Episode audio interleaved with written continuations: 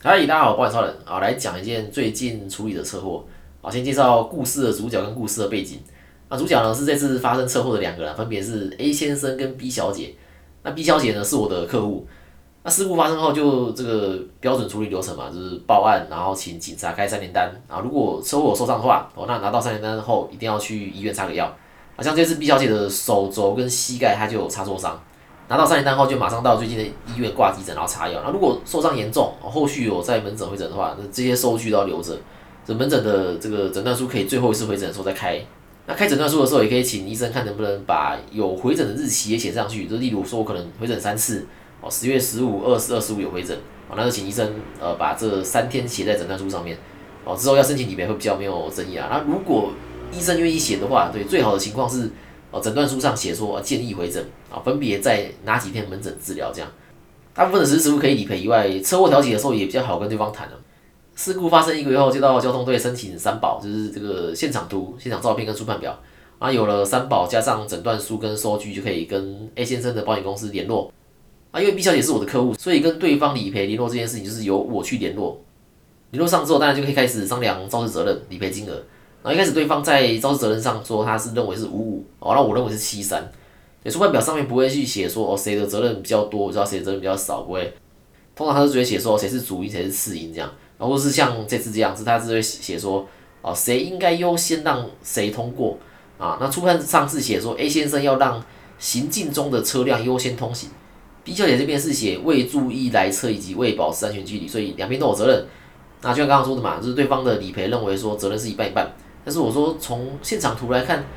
，A 先生是从人行道骑出来，然后跟这个本来就在车道上行驶的 B 小姐发生碰撞。那说外表也写说，A 先生要让这个行进中的车辆优先通行嘛，所以我认为是七三，所以 A 先生是占七成责任，然后我方这边占三成。啊，后来对方理赔也同意，啊，招责任的认定基本上到那边就有达成共识了。那接下来就讨论这个理赔金额。那我这边把开证的费用，然后跟在家休养没上班的薪退损失。还有这个精神慰问金都加一加，然后总共是三四一八零，对，三万四千一百八十。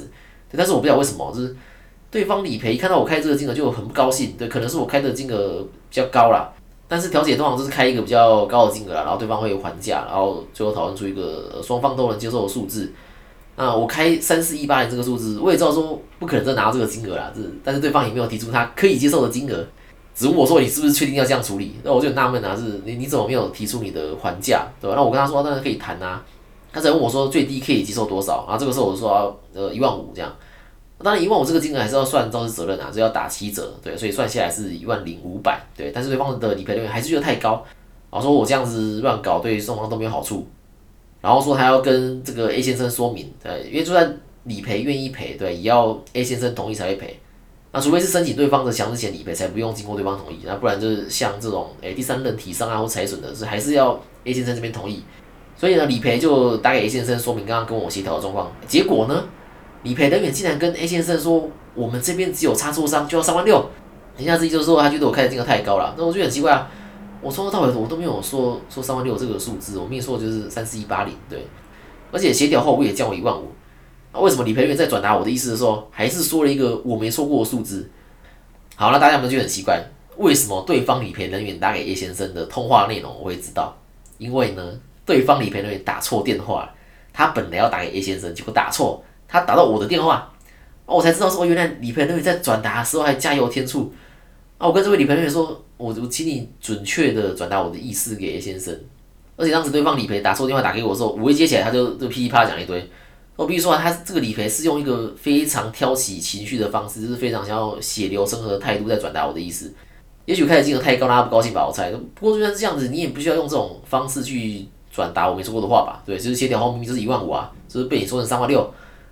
啊，我自己认为说我开的金额没有到非常夸张啊，就是我没遇过很夸张的，一个老阿伯，然后也是差错伤哦，然后说什么差错伤是一辈子的伤害，然后要求劳动力减损，然后列了一百多万的损失，然后要保险公司赔，对吧？我也没这样子啊。所以我有点就是不知道对方理赔不高兴的点是什么。以上这些联络的过程都是我帮 B 小姐联络，对，联络完后呢，我再跟 B 小姐说明，对，因为 B 小姐今天的车险是跟我保的嘛，那当然是我帮她处理，那这个是我的价值啊。如果今天 B 小姐的车险是线上保的话，哎，虽然保费便宜，但是便宜的原因是省了给业务的费用。对，以上这些过程，然后 B 小姐就要继续联络。目前就是处理到这边了，那之后就再来讲处理的结果。啊，话又说回来，就是要是跟我投保后发生事故又不帮处理的话，那那不就失去了跟我投保的意义吗？所以这也是我蛮常看到的一个状况啊。就很多人的车险是跟车行保的，或是跟朋友保的，啊，真的出了事故，车行根本不会帮你处理，对，不然就找不到这个业务，那还不如这个线上保比较便宜。我今年也有几台车原本是跟车行保的，然后发生事故了，他也是自己处理。他每次他想要问进度，他都只能打零八零去问客服，然后他最后不知道怎么办，就跑来找我讨论。然后我看他的车险快到期了，我就问他说：“哎，你你车险要不要转来我这边服务？”我也很老实跟他说：“跟我保没有比较便宜，对，你要便宜你就线上保，对，但是你线上投保后发生事故的话呢，你也是要自己处理。跟我投保的价值就是在说我可以帮忙处理，就是你会比较省时间，对，那这些流程这些文件我是可以协助的，对，我也比较好协助，因为我们每间产险公司都有窗口啊，直接跟窗口确认会比较好掌握状况。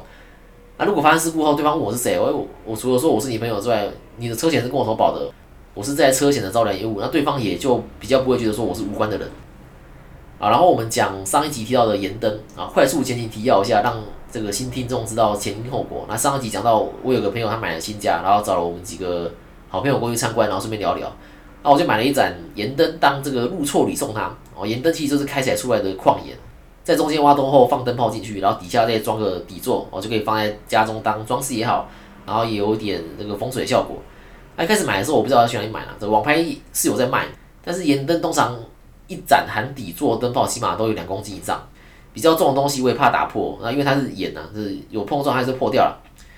而且从网拍买也会等比较久，所以我就从我住的地方开始找起，然后还好我住的这个地方没有太偏乡啊，附近就有一间在做各种水晶批发的店，有在卖盐灯，那盐灯其实不贵啊，它是用重量去算的，那便宜的呢一公斤可能就两百两百五这样。啊，送人啊，我就挑了一个一公斤两百的啊，最重要是心意嘛。那我挑了一盏外形我自己喜欢的盐灯，这总共花五百块。我买这盏盐灯算是店内最便宜的东西了，这店内的其他还有这种经过加工的圆形盐灯，或者说呃色泽品种更好的，然后也有各式各样的什么紫水晶、黑水晶、黄水晶哦，也有和田玉，然后手镯项链也有，就像是一间精品店。对，比较高单价的，甚至破百万。那不过像这种高单价都是放在店内的这玻璃柜里面。那我刚买的盐灯都直接放在户外的七楼。那这些店从五百元的盐灯到数十万的水晶哦，那再到这个破百万的手镯都有在卖。那我虽然买店内最便宜的东西，但是也跟老板聊得很开心。那老板也不会觉得说，哎，我只买了五百元的盐灯，然后态度就比较随便，也没有，对，还是很热心的跟我分享说店内的其他艺术品。然后最后大概聊了快半小时才离开。那从这次的消费经验来看，你觉得我如果跟其他人聊起类似话题的时候，或是有人问我说，哎，这类东西要去哪里买的时候，我会不会推荐这间店？那当然会嘛，因为整个消费的过程是开心愉快的，啊，老板也不会大小眼，看你买比较便宜的东西就看你没有哦，只要来消费的都是客人，那就是好好服务。那那我当然也愿意，或者说我当然敢把这间店啊介绍给我的其他朋友，因为我相信其他朋友听了我的介绍去消费的啊，去了之后呢，他也会是这个开心满意的。然后这个朋友也会再介绍他的朋友去消费，所以这个老板就会有源源不绝的生意上门。那所有业务性质的工作，我认为都是这样子，就是做到后面会有这个源源不绝的转介绍。那保险这个工作也是，那从几百块的强制险、旅行险到一年几万块的医疗险，甚至到一年几百万、几千万的资产传承、税务规划，我这边都很协助处理。那就跟刚刚的老板从这个五百元的盐灯到破百万的和田玉一样，对，只要是相关需求，他都能得到想要的结果。啊，但是我就我的观察。这不是每个单位、每个主管、每个业务都会愿意做这个几百块的强制险，或是说这个几万块的医疗险。对我遇过还蛮多，都是说，呃，他不做车险，啊，可能他也不做医疗险，哦，他只做投资型，或是说，呃，大额的储蓄险，对，就是那个资产传承。为什么？为什么大家都喜欢做这个这个资产传承保单？对，我也喜欢嘛。原因很简单，就是因为赚比较多啊。你一件资产传承的保单，通常保费会比较多，那业务能拿的啊，当然也比较多。那看保费多少了。一件通常可能可以抵这个三十到五十件的医疗险哦，所以你就知道什么很多业务都说他在帮客户做什么资产传承、资产保全哦，然后不喜欢做医疗险，因为医疗险对业务来说赚的少，然后又需要做更多的服务，对，那理赔的时候又容易有争议，对，更不要说保费更少又更需要花时间服务的汽车保险。但是你如果问我今天的主题，想从事保险业务工作要怎么选这个主管单位公司的话，哎，我会建议从零开始的新人选择大小件都做的主管跟单位。就虽然说强制险、旅平险可能连便当钱都赚不到哦，但是你赚的是一个服务机会，你服务好的话，自然会有转介绍，对，就跟我买盐灯一样嘛。乍看之下，老板虽然花了半小时跟我聊天，然后但我只买了这个最便宜的盐灯，但是这短短的半小时让我觉得说，哎，老板的服务好，对，服务很好嘛，就跟我聊。我自然会帮他介绍新的客人过去他那边消费。强制险、旅平险虽然赚不到便当钱，但是我可以透过服务好这件事，然后就可以得到客户的信任。哦，那下次是不是就能更进一步的去谈医疗险了？那过个几年，也许客户有资产传承的需求，你觉得客户会不会来找我？对，当我听到很多业务说他不做车险、不做医疗险的时候，我是觉得很可惜啦，就因为错过了很多能服务的机会嘛。这也让你的客户有了跟其他业务接触的机会，其他业务很有可能会把你的保单洗走。对，所以我自己本身就是大小件我都做啊，车险我也做，所以我要让我的客户只要想到保险就想到我，不会想到其他人，而且我的服务好，那客户呢也不会想要换其他业务来服务他。那找到一个大小件都做的主管跟单位后，也要看这间公司能不能真的让业务大小件都做。对，因为有的保险公司是不能服务车险的，对你想要做车险，你要另外找业务配合。而且今天客户想买的商品百百种，对，也要看这间公司提供的商品是不是完整的。假如今天客户自己上网做功课，然后找了想买的商品来找你，然后跟你说，哦，他想要买全球的医疗险 XGB，啊，车险的话呢，他想要买富邦财险的，啊，储蓄险的话呢，他想要买星光人寿的，啊，旅行险他想要买这个安达或是这个台湾产物的，哦，其他家他都不要，对，因为他已经在网络上看过了，他就要这几家的这些商品。那这个时候你要是没办法满足客户的需求，那他就会去找其他业务，那是不是就让其他业务得到了一个服务你的客户的机会？对，那你也得到了一个客户被吸走的可能。对所以，我认为最好的方式是，呃，选择保险公司服务。对，因为各家人寿公司啊、产物公司都有代理。